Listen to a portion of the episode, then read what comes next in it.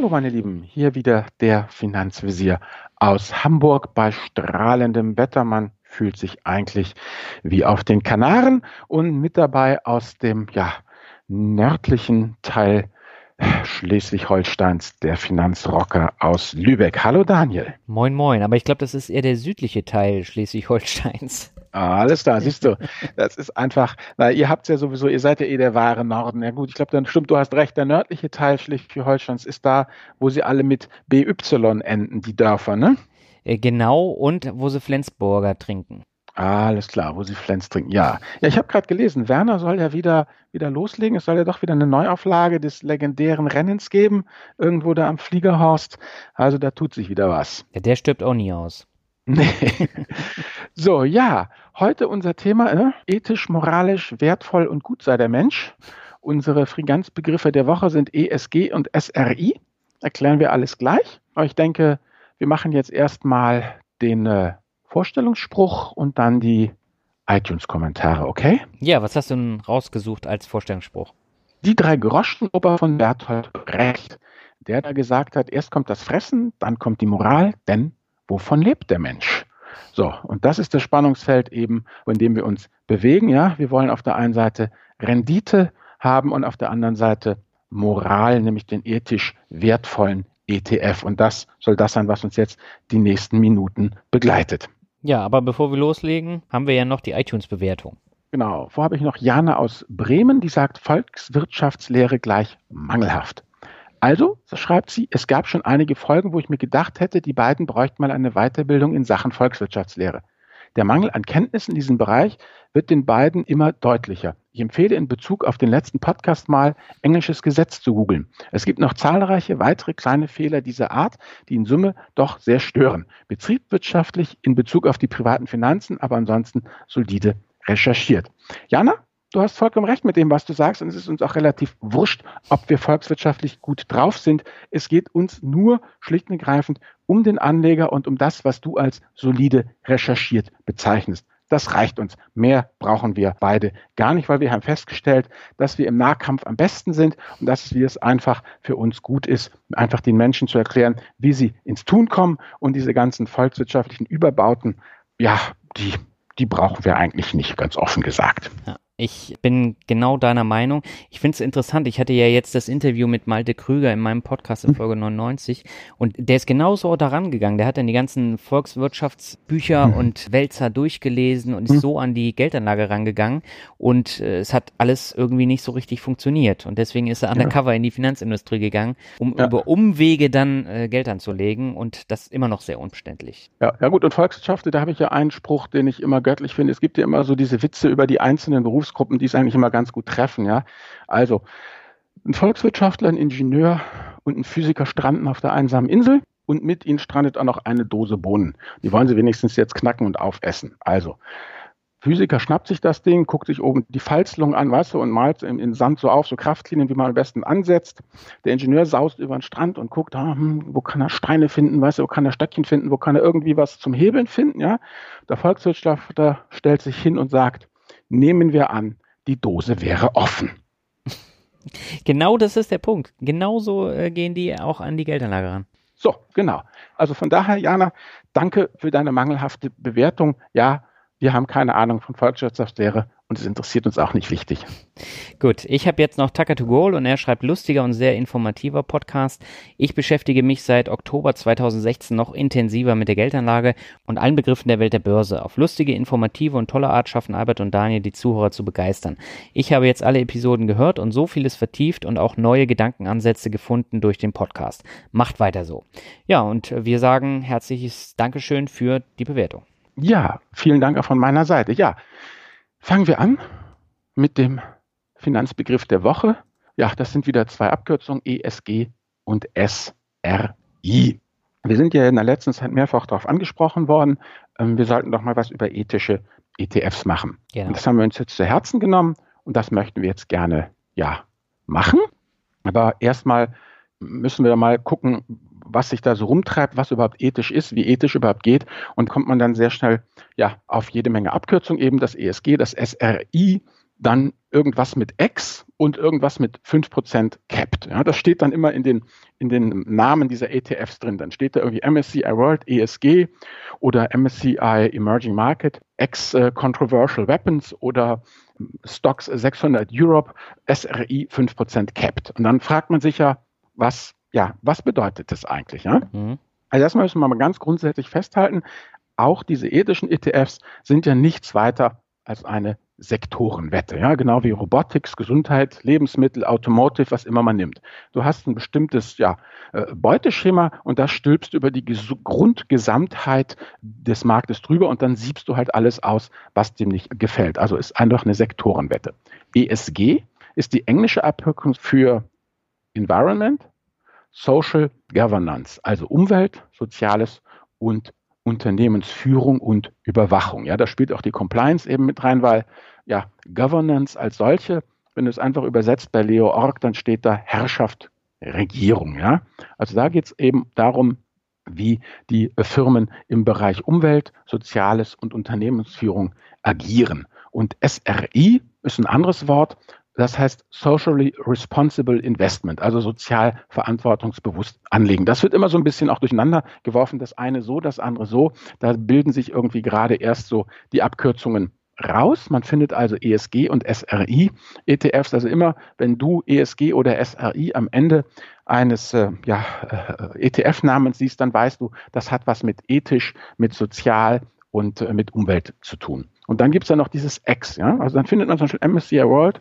Ex-Tobacco. Das heißt, dann nimmt man einfach alles, was im MSCI World drin ist oder was im Index drin ist und schmeißt eben was raus. Dieses Ex heißt immer ohne irgendetwas. Also Ex-Tobacco, das bedeutet, alle Tabaksachen sind raus. Ex-Alkohol, Ex-Gambling, das sind also, dann gibt es keine Alkoholgeschichten und kein Glücksspiel, ja. Und dann sind das einfach die normalen Indizes, wo dann eben die entsprechenden Sektoren gestrichen wurden und fertig. Aber SRI und ESG, die haben ihre eigene Methodik. Da kommen wir nachher noch drauf zu, ja. Mhm. Und dann gibt es noch ein nächstes X. Das sind diese äh, kontroversen Waffen, ja. Also was sind controversial weapons? Was, was fällt da drunter? Auch da muss man ganz genau eben ähm, hingucken. Für die einen sind es chemische und biologische Waffen, diese Clusterwaffen, und diese ähm, Landminen, weißt du, diese, diese Antipersonenminen, die dir bloß das Bein wegreißen, damit deine Kameraden ordentlich zu schleppen haben und doch versuchen, dich zu retten und dass es doch nicht klappt. Es gibt welche, die packen dann noch Nuklearwaffen dazu und äh, irgendwelche Laser, mit denen man Leute blenden kann und dann noch ähm, diese ja, Brandbomben, hat mein Vater das genannt im Zweiten Weltkrieg. Also das ist dieses Zeug wie Napalm, weißer Phosphor, Magnesium, Thermit, also Dinge, die brennen und dann praktisch unlöschbar sind mhm. und die dann über andere Leute ausgekippt werden. Das sind eben die kontroversen Waffen. Da muss man aber auch im Kleingedruckten nachgucken, was der jeweilige ETF da eben rauswirft. So, und jetzt habe ich ja gesagt, es ist eine Sektorenwette. Ja. Und da kann es halt dir schon passieren, dass irgendwie dann es mit der Diversifikation nicht mehr so richtig hinhaut, ja. Und dann, wenn du diesen Regelsatz dann strikt anwendest, dann kann es dir passieren, dass eine Firma mehr als fünf Prozent eigentlich Gewicht hätte, ja. Mhm. Und dieses fünf Prozent Capped bedeutet nur, das wird dann eben mit dieser Regel verhindert. Da wird dann einfach gesagt, so jetzt ist Schluss, mehr als fünf Prozent von Firma X darf nicht rein und dann ist Schicht im Schacht. Mhm. Gut, dann stellt sich natürlich die Frage, wie groß ist eigentlich dieser ESG-Anteil? Der ethische Anteil. Und jetzt habe ich ein bisschen geguckt. Also 866 Aktien-ETFs sind in Deutschland zugelassen. 49 davon gelten als ethisch nachhaltig, in welcher Form auch immer, ja. Also das sind knapp 6 Prozent, ja. Und das Interessante ist eben, wirklich interessant ist, diese, es gibt also 49 äh, ETFs, die als ethisch gelten und die laufen auf 44 verschiedene Indizes. Ja, das ist schon mal das erste Problem. Das ist wahnsinnig zersplittert. Ja, beim ETF, beim MSCI World zum Beispiel hast du einen Index und 14 ETFs. Ja, da hast du wirklich Konkurrenz. Da hast du wirklich eine Auswahl, während du eben bei diesen ethischen Dingern mit 44 Indizes dir erstmal klar werden musst, verdammte Hacke, was für ein Index habe ich da eigentlich? Ist der überhaupt ethisch? Ja, also zum Beispiel mein Favorit ist ja immer dieser Global Water, dieser iShares Global Water, der ist nicht doll diversifiziert. 50 Firmen sind drin, Kostenquote 0,65. Und wenn du dir das einfach mal genau anguckst, ja, da sind schlicht und ergreifend eine Menge Versorgungsunternehmen drin, ja, also es ist mhm. einfach, wie gesagt, man ist schon, man ist schon ethisch, edel und korrekt, wenn man irgendwie wie American Waterworks den Leuten Wasser ins Haus pumpst oder das Abwasser, ne? also einfach stumpf Stadtwerke, stumpf Stadtwerke, würde man heutzutage sagen, ja. Und dann ist da drin Geberit AG, ja, kennst du Geberit? Ja, sagt mir was. Du bist ja der große Einzelinvestor. Genau, eigentlich können wir ein bisschen Ping-Pong spielen. Was ist Xylem? Kennst du Xylem? Nee. IDEX? Ja, die machen auch so Pumpenzeug und all so ein Zeug, ja. Also letztendlich sind da, sind da jede Menge Versorger drin ähm, und Industrie.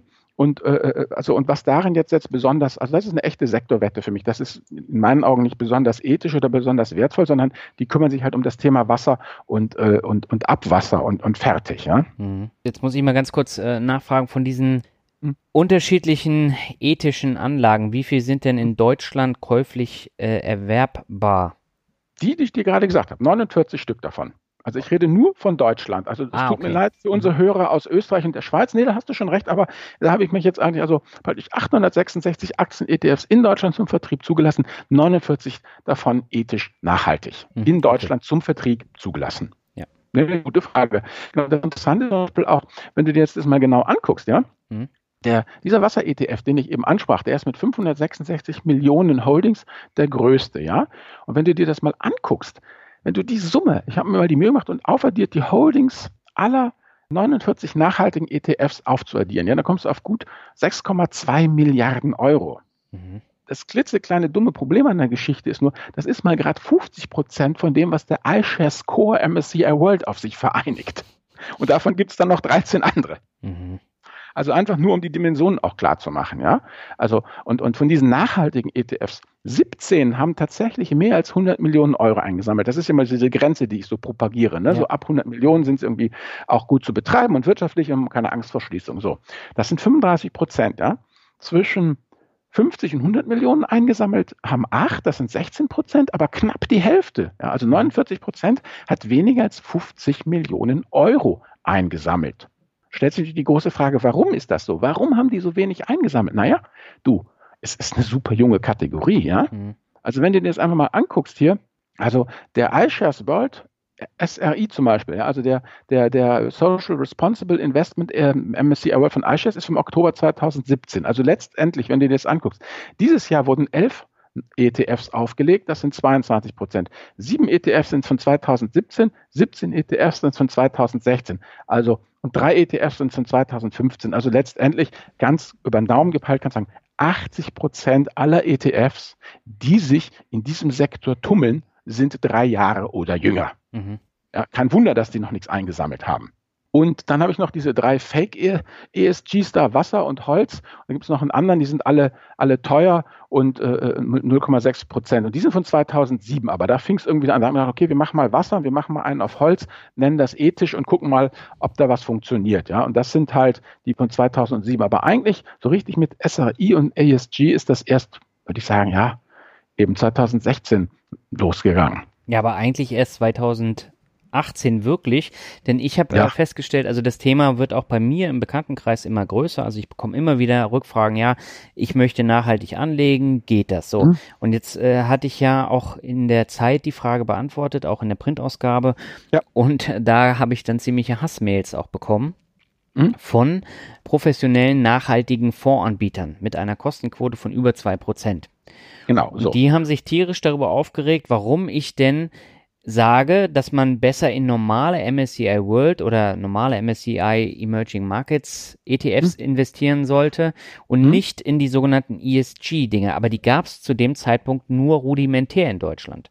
Siehst du, genau, weil die eben ja, wie, äh, wie ich ja gerade gesagt habe, genau, 22 Prozent, also 11 ETFs erst dieses Jahr genau. aufgelegt, genau. sieben ETFs zum letzten Jahr. Also das entwickelt sich alles.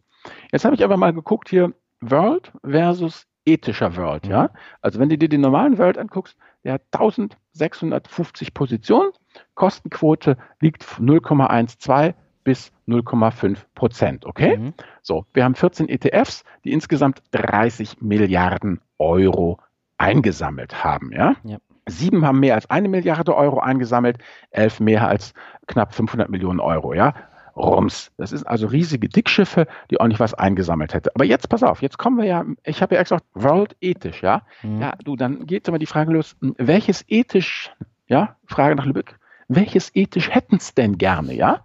Also es gibt den MSCI World ESG Leaders Low Carbon Ex Tobacco Involvement 5%. Mhm. Nebst den MSCI World X Controversial Weapons, den MSCI World Low Carbon Leaders, den MSCI World Select ESG Rating and Trend Leaders und den MSCI World SRE 5% Capped. Ja, bitteschön, was möchten Sie denn, junger Mann? Da bist du doch völlig überfordert. Ja, klar, eben.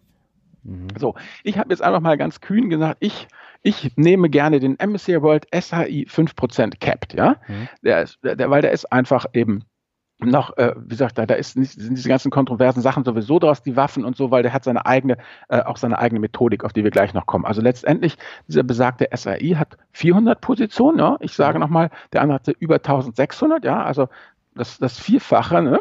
Ähm, die Kostenquote liegt bei 0,3 Prozent. Und was ich total faszinierend finde, ist, also das muss ich wirklich sagen, äh, erschließt sich mir auch nicht so ganz, ist, ähm, ich sage einfach mal, der normale World, ja, da ist Apple drin, da ist Microsoft drin, da ist Amazon drin, da ist Facebook drin, da ist Google drin, ja, und Exxon. Das sind so äh, meine Auswahl der Top Ten. Jetzt pass auf. Aber wenn du jetzt dir den ethischen anguckst, ja, also die einzigen, die es geschafft haben, ist Microsoft. Microsoft ist ethisch, ja, und Intel ist auch ethisch. Mhm. Aber Apple, Facebook und Amazon sind nicht ethisch. Exxon ist unethisch, aber Total ist ethisch, ja. Da frage ich mich dann natürlich auch, ja, warum, ja? ja. Und Walt Disney ist zum Beispiel auch ethisch und Pepsi ist ethisch. Äh, Cola haben sie nicht drin, ist unethisch. Also das ist ganz witzig, also wie die dann eben zu ihren, wir kommen auch gleich drauf, wie die, wie die zu ihren ganzen Ratings kommen, aber es ist schon interessant, also du hast da wirklich ganz, das ist ein, wie ich schon sagte, ein SRI oder S, ähm, ESG-ETF ist ein ganz anderes Produkt, da ist eine, sind ganz andere Gewichtung drin, natürlich sind, ist es ein, das Gesamtuniversum drin, ja, also wie soll ich sagen, alle äh, Firmen, die im Ethischen drin sind, sind auch im Unethischen drin, also im Normalen sozusagen, mhm. aber eben das Umgekehrte gilt eben nicht. Da wird halt schon mächtig eben äh, gesiebt, ja? ja. Also was man aber sagen kann ist, diese SRI und ESG, sie sind klein, sie sind jung, aber ganz, ganz wichtig, sie sind nicht teuer. Ja, also was, was ich geguckt habe, auch jetzt für die anderen, du kannst dir, wenn du das möchtest, kannst du dir ein komplett SLG und ESG-Portfolio äh, aufbauen. Die Produkte sind alle da. Es gibt immer ein oder zwei für, für jede Kategorie. Du kannst sagen, ich möchte World SRE und ich möchte Emerging Markets ESG. Das passt alles. Das funktioniert alles. Und das Interessante ist, wenn man sich eben die Range anguckt, also dieses, dieses World ist da sehr, sehr symptomatisch. Der Standard 0815 Plain Vanilla MSCI World hat von 0,12 bis 0,5 Prozent Kostenquote und der ethische hat eine Kostenquote von 0,3 Prozent, liegt also mittendrin. Ja, also das mhm. muss man wirklich sagen. Also man muss einfach sagen, dieser ganze gewaltige Preisdruck, der in der Branche herrscht, wirkt sich auch auf die, äh, auf die SAI und ESG-Produkte aus. Das heißt, die sind preislich, ja Gott, vielleicht, weißt du, 0,1 oder 0,2 Prozent teurer als der billigste Standard-ETF, ja. Aber ehrlich gesagt, ähm, die sind genauso vom Preis wie ein mittelguter Standard-ETF. Also das Thema Preis, das kann man wirklich mit Fug und Recht sagen. Kannst du deinen Bekannten sagen, das Thema Preis spielt keine Rolle. Hm, ja, das Thema Preis, aber es geht natürlich auch um die Verfügbarkeit. Das heißt, wenn ich äh, da investieren möchte, möchte ich das wahrscheinlich auch in einen Sparplan packen, habe ich die Möglichkeit, das dann auch reinzupacken. Weil das war im letzten Jahr beispielsweise noch nicht so gegeben, wie es jetzt in diesem Jahr der Fall ist. Und genau. äh, was ich noch anmerken wollte, was ich auch interessant mhm. fand bei den von dir vorgestellten SRI-ETF, ja, hm? da hat Microsoft zum Beispiel auch ein, eine Gewichtung von 7,8 Prozent, während im normalen hat es nur eine von 1,79 Prozent. Also das ist ja auch schon ein ordentlicher Unterschied. Ja, und das ist eben deshalb genau, aber das ist halt ein SRI und kein SRI 5% capped. Ne? Mhm. Du erinnerst dich. Da mhm. wäre ja die, die, ja, genau, Microsoft wäre nämlich ein Fall für diese 5% Cappungsgeschichte. Ja.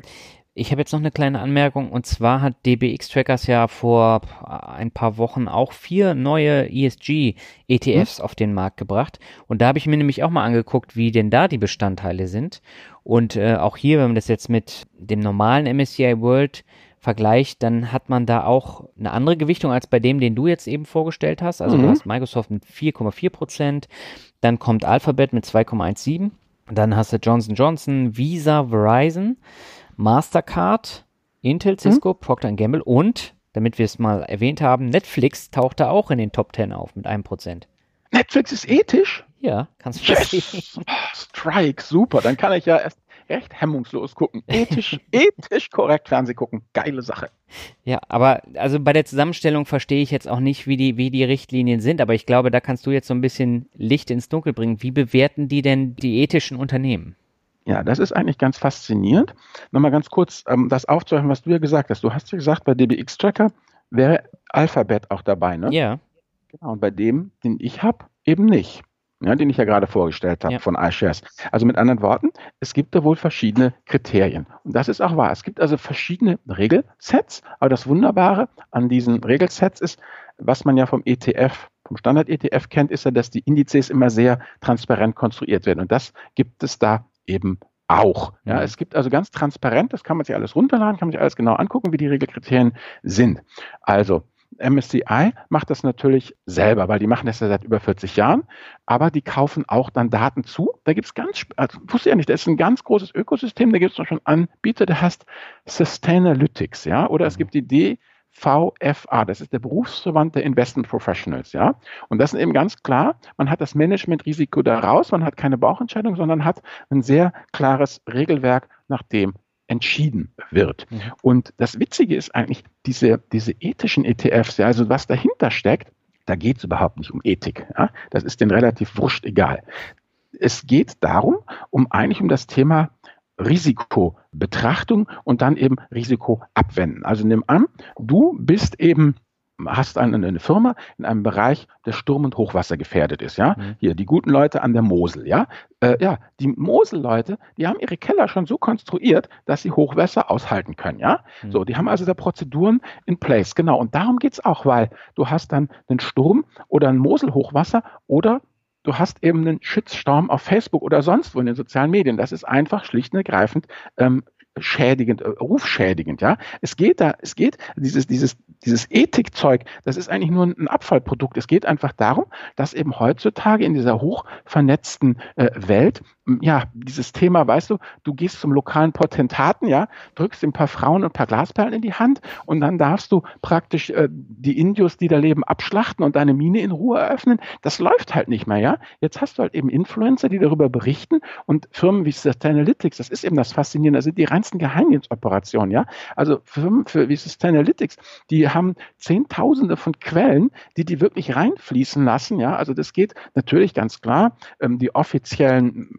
Medienkanäle, die offiziellen Nachrichtenagenturen, ja, aber die haben auch Blogs, Social Media, alles Mögliche, gucken die sich an, filtern die, holen die Feeds sich rein und dann kriegen sie eben mit, ja, wenn irgendwo im hinterletzten Urwald auf irgendeinem Instagram, verstehst, irgendwas mhm. gepostet wird und aha, Moment, und dann wird sich das eben, eben äh, äh, ähm, angeguckt. Also nimm an, hier zum Beispiel die, äh, die Jungs von MS, äh, MSCI, die haben über 13.000 ja, Firmen äh, im, im Visier, die eben Kapitalmarktprodukte herausgeben, sei es Anleihen, sei es eben Aktien, ETFs, ja.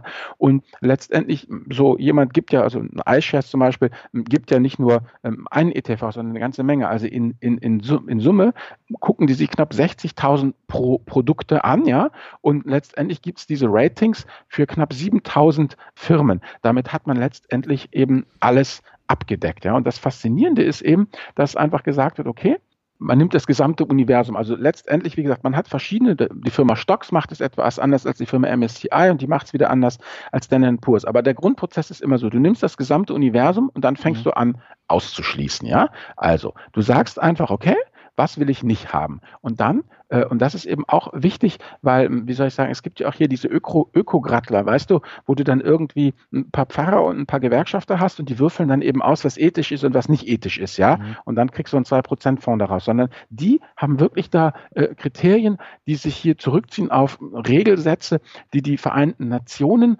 definiert haben, ja. Und dann wird halt einfach rausgefiltert. Dann wird gesagt, okay, kontroverse Waffen raus, dies raus, das raus und eben alles nach ähm, ganz klaren Kriterien, die eben total veröffentlicht sind und die eben auch von ja, diesen supranationalen Institutionen wie der UN oder wie anderen solchen Gruppen letztendlich besprochen werden. Ja, mhm. und dann ähm, sieht es eben so aus. Der Punkt zwei ist, du hast dann die drei Kategorien, so drei Säulen. Umwelt, Soziales, Unternehmensführung. Und da werden einfach Punkte vergeben, ja. Und das ist wirklich knallhart. Also die haben 100, also äh, äh, MSCI hat 134 Indikatoren, ja.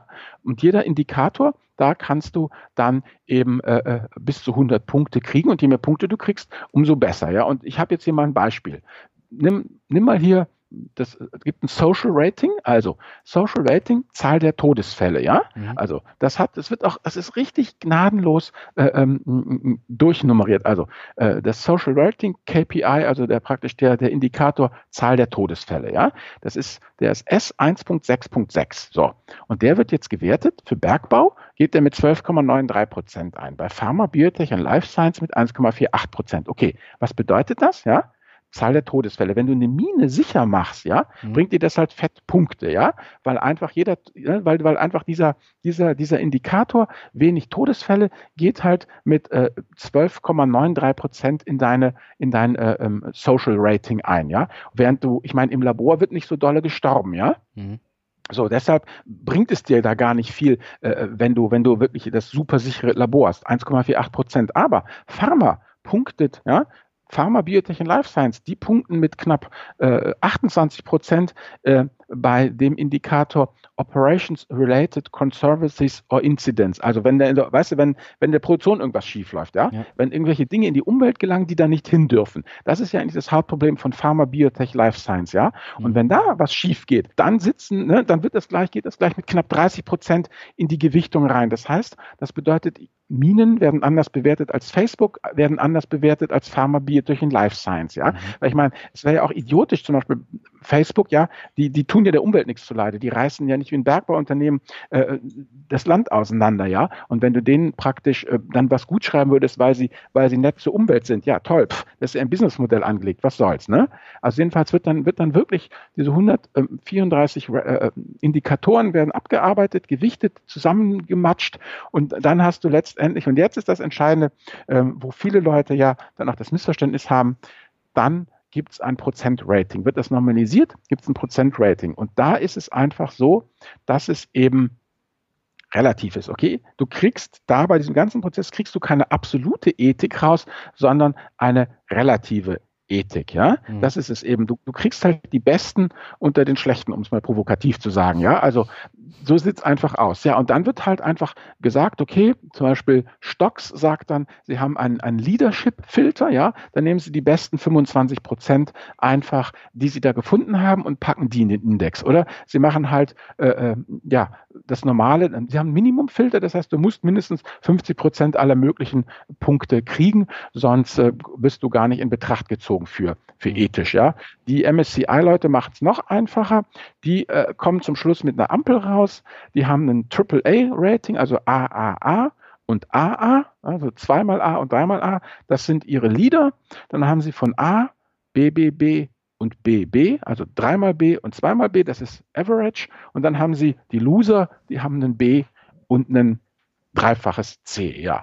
Und das Interessante ist letztendlich, das machen sie auch alle, du kommst erst rein, mit einem wirklich guten Rating kommst du rein, aber wenn du dann ein bisschen abschrankst, ja, dann schmeißen sie dich nicht gleich aus dem Index raus, sondern kriegst einen Warnschuss, dann sagen sie hier im nächsten Quartal seht ihr jetzt aber mal zu, dass ihr euer Rating verbessert und dann dürft ihr auch drin bleiben. Weil es ist natürlich auch klar, du willst ja auch nicht dauernd das Turnover haben, ja, du willst ja natürlich auch in der operativen Geschichte, du willst ja die Kosten auch, auch niedrig ähm, halten. Und was ganz wichtig ist, was super wichtig ist, ähm, wir haben ja Jetzt geht es ja um die Gewichtung in dem Index. Ja, da werden die Firmen eben nach ihren ESG-Punkten gewichtet. Das heißt, nicht der Umsatz, nicht die Marktkapitalisierung oder diese anderen klassischen BWL-Faktoren, die wir ja von den anderen Rankings äh, kennen, entscheiden da, sondern letztendlich gibt das Öko-Rating auch das Gewicht im Index vor. Ja? Denn es hätte auch sein können, dass man im letzten Schritt, nachdem man praktisch gesiebt hat und die ethischen rausgefunden hat, wieder in die Marktkapitalisierung reingeht. Macht man aber nicht. Es wird wirklich von Anfang bis Ende nach den ESG-Punkten letztendlich gewichtet. Ja? Mhm. Also das ist sozusagen so, wie es dann läuft. Also, und das finde ich auch, wie soll ich sagen, naja, ich bin immer noch ein bisschen skeptisch die ganze Geschichte gegenüber, aber ich glaube einfach, dass, du weißt ja selber, wie es ist, diese ganzen Compliance-Geschichten und ISO 9000 und so, da wird ja viel Papier bewegt und auch ja. viel nach Aktenlage entschieden und man fragt sich dann schon manchmal, also ist da jetzt die Buchstaben des Gesetzes Genüge getan worden, ja, oder wird das auch wirklich gelebt, das Ethische? Aber für mich ist das persönlich ein Ansatz, den ich akzeptieren und respektieren kann, ja, den ich, äh, wo ich einfach sage, okay, es gibt sie, ja, diese ESG und SRI-ETFs, sie sind noch nicht mal teuer, sie sind klein, weil sie jung sind, aber sie setzen wirklich auf klare und transparente Rahmenwerke, ja, nach denen dann wirklich entschieden wird, also diese großen Anbieter. Also ich würde, wenn ich ethisch investieren würde, würde ich immer einen ähm, Social Responsible oder ESG ETF eines großen Anbieters kaufen und nicht irgendwie so eine, so eine heimgestrickte äh, Fondklitsche, wie ich schon sagte, wo weißt du, irgendwelche Pfarrer, Gewerkschafter und Leute, die, die sich irgendwie als moralisch besonders kompetent betrachten, irgendwelche Kriterien auswürfeln. Das muss alles offen und transparent sein. Und ich warne dich jetzt schon, lieber Hörer, ähm, in die Shownotes, da kommen ganz ekelhafte PDFs, die wirklich seitenlang sind. Ja, du, das sind, das kann man halt rund, es ist halt schon cool. Bei, der, bei Stocks und auch bei, bei MSCI, die haben wirklich haufenweise PDFs, ja, wo sie dann ihre Methode, mit Methode erklären, ja. Also mhm. man kann es nachvollziehen. Also wer es wissen will, kann es sich wirklich genau angucken. Ich habe jetzt noch mal eine ganz doofe Frage. Ah. Und zwar, ist es denn ethisch, wenn ich jetzt in BlackRock überhaupt investiere? Weil ich meine, das ist ja auch ein sehr, sehr einflussreicher globaler Geldverwalter mit 6 Billionen Dollar. Er ist in nahezu jedem DAX-Unternehmen vertreten. Mhm. Es wird Wettbewerb verhindert. Und wenn ich jetzt in iShare, äh, ESG oder SRI investiere, ist das ethisch? Das ist ganz einfach. Wenn BlackRock im Bereich der, der, der Social-Geschichte genügend Punkte kriegt, das heißt, wenn sie, da gibt es ja ähm, seitenweise, äh, ähm, nach, wie nennt man das, eben Indikatoren und Regeln, die eingehalten werden müssen, was Korruption, Bestechlichkeit, Einflussnahme angeht, ja, wenn sie da sauber sind, ja, dann sind sie ethisch. So läuft ja dieses Rating. Mhm. Also es wird einfach geguckt, was die machen und wie die es machen. Und wenn das dieser Papierform genügt, dann gelten die als ethisch. Fertig. Also das ist Vor- oder Nachteil. So das sieht es aus. Also auch nicht hinterfragt. Nein, diese, diese Kriterien wurden nach langer, harter, zähem Ringen gemacht, nach bestem Wissen und Gewissen. Die gelten einfach als Normen, ja, das gilt. Und wenn diese erfüllt werden, dann ist es so. Fertig. Mhm. Wie beim TÜV. Ich meine, der guckt sich das ja auch an. Und wenn deine Bremskraft ausreicht von deinem Auto, dann darfst du vom Hof rollen. Fertig. Mhm. Also der TÜV-Mensch selber ist ja auch nicht in der Position zu diskutieren, ob dieser Regelsatz, den er da anwendet, angemessen ist, sondern der muss diesen Regelsatz einsetzen. Und genauso sind es diese, wir haben ja tausende von Analysten der MSCI, die Analysten setzen diesen Regelsatz um. Und wenn sie eben auf, wenn du auf genug Punkte kommst, dann bist du sauber. Punkt. Mhm. Okay. Ja, weil das wäre nochmal ein extra Thema, weil gerade so diese Oligarchie der Geldverwalter ist natürlich ein Problem, was künftig immer größer wird. Und gerade BlackRock, das wächst ja wie, ja. wie sonst was. Absolut, ja. Aber das, genau, das liegt aber nicht, also wie gesagt, der Scope, das ist nicht die, die, der Schwerpunkt dieser, dieser ESG und, und SRI-Thematik, wie ich es eben vorgestellt habe. Du hast einfach eben hier im Governor, äh, im Bereich Governance, hast du halt die, die Board Structure, also wie, wie ist der Verwaltungsrat und wie ist der Aufsichtsrat eingesetzt, ja. Ähm, wie sieht's im Bereich ähm, Business Ethics aus? Wie sieht's im im Bereich ähm, Shareholder-Rechte aus und, und fertig. Das ist da einfach drin und da gibt es Punkte aus. Ja, ja, das habe ich schon verstanden. Nur wenn ich jetzt als Privatanleger unbedingt ja. nachhaltig anlegen will und ich gehe mhm. jetzt in einen BlackRock ETF, also von iShares, mhm. und bin der Meinung, das wäre ja ethisch. Und wenn ich dann da nochmal hinterfrage, dann bin ich der Meinung, lüge ich mich ja selber in die Tasche. Genau, und das ist eben da steige ich jetzt aus und sage ich genau, das erwarte ich auch von jedem Menschen, der das macht. Denn ich habe hier ein anderes Beispiel, diese ESG-ETFs sind ja keine Ablassbriefchen. Ne? Mhm. So, also dieses Thema hier, komm, ich kaufe jetzt einen ESG-ETF, ja, dann fliege ich erstmal schick nach Bali, denn du hast ja einen schlanken CO2-Fußabdruck dank deines geilen ETFs. Ja, so läuft das nicht. Also die Dinger muss man schon auch kritisch angucken und sich hinterfragen und fragen, wie viel, wie viel Ethik kriegt man? Ich hatte das ja erwähnt. Es ist die relative Ethik, die du bekommst. Ja. Punkt. So, und so sieht's einfach ähm, aus. Das muss jeder mit sich selber ausmachen. Es ist kein Ablassbriefchen. Es ist nicht so, dass du einfach diesen ESG oder SRI ETF kaufst und dann bist fertig. Nee, nee, mhm. natürlich nicht. Also du musst mit diesem Regelwerk konform sein, sonst wird das nichts. Mhm. Wie sieht denn das mit der Performance aus? Können wir noch nichts zu sagen, weil die alle viel zu jung sind. Pff, warte mal, bis die fünf Jahre auf dem Buckel haben. Also ich habe da nicht, nicht viel gefunden. Ich meine, wenn irgendwas seit 2017 am Start ist, was will ich denn da für vernünftige Aussagen machen? Das kommt halt noch dazu. Es ist halt eine junge, aufstrebende Kategorie. Ich meine, sie ist im Trend und ich, ich persönlich würde noch ein bisschen abwarten, bis die, bis die ersten wirklich, wirklich, wirklich solide über 100 Millionen haben. Ja, wenn man einfach sieht, okay, das, das hält sich, äh, das ist kein Hype und dann könnte man einsteigen. Mhm. Ja, weil ich habe nämlich auch gemerkt, dass das echt ein, ein wichtiges Thema für sehr, sehr viele ist. Deswegen hm. haben wir ja auch gesagt, wir besprechen das jetzt nochmal, ja. weil unsere Nachhaltigkeitsfolge hatten wir ja gehabt. Aber ja. die hat sich ja, die, die ist ja, glaube ich, schon zwei Jahre her. Ja, und seitdem gibt es eben ganz viele ESG und SRI äh, ETFs und deswegen ist es eigentlich auch ein gutes Thema. Ja, und es gibt diese ganze Compliance-Industrie, die da Daten eben zuarbeitet. Zum Beispiel hier, ich war dann ja heute auf der Homepage von Sustainalytics, da, mhm. diesem Zulieferer für diese ganzen, genau. Du, und was ähm, war die ähm, groß auf der, auf der Titelseite? Trump und das Migrantenproblem in Mexiko, was mhm. Investoren wissen müssen. So, ja, also die, die Sustainability-Jungs, die äh, Sustainalytics-Leute, die gucken da ganz genau hin, wie ich schon sagte, die und die, die verarbeiten halt Unmengen von, von Daten, schaufeln die in ihre, äh, in ihre Maschinen und wälzen die um und kommen da halt zu, zu Schlüsse. Also das ist wirklich, wie ich schon sagte, das ist eine reinste Geheimdienstoperation. Da wird unglaublich datenbasiert gearbeitet und alles aggregiert und, und zusammengeschaufelt, wieder auseinandergerissen. Und die fischen halt, auch das haben sie auch gesagt hier bei MSCI, die fischen wirklich von den großen Anbietern, also Reuters, DPA äh, und natürlich auch hier, was ich, Sternspiegel, Focus Zeit, New York Times und all solche Leute bis hin zu ganz normalen spezialisierten Blogs gerade. Ja? Also gerade diese B2B-Blogs, weißt du, ja. wo du dann irgendwie diskutiert wird, was ich, Mobile Payment oder Solar oder, oder Infrastrukturgeschichten, all solche Sachen, dass, äh, ja, die, die womöglich nur 3000 Leute auf der ganzen Welt interessieren, ja, solche Themen, die aber einen hohen Hebel haben, das beobachten die auch. Also die schöpfen da wirklich aus dem Vollen. Mhm. Das ist dann aber auch deine Medienempfehlung hier mit Trump und dem Migrantenproblem? Ja, ich habe da, also meine Medienempfehlungen sind halt mehrere. Also ich würde gerne auf einfach die ähm, ESG-Rating-Methode von MSCI und von Stocks verweisen, weil das ja zwei Anbieter sind, die hier in, in, Deutschland groß und populär sind. Und ich verweise auf Sustainalytics, kann man sich einfach mal ein bisschen eben angucken, einfach damit ja du als äh, Hörer hier auch mal ein Gefühl dafür bekommst, was da eigentlich da dahinter steckt eben. Und wichtig ist eben auch, ich habe es ja schon erwähnt, mhm. dass gerade diese nachhaltigen Fondshäuser, die natürlich auch auf Nachhaltigkeit setzen, ist ja auch wichtig, aber die kosten halt vier bis fünfmal so viel wie ein so ein ESG oder SAI ETF.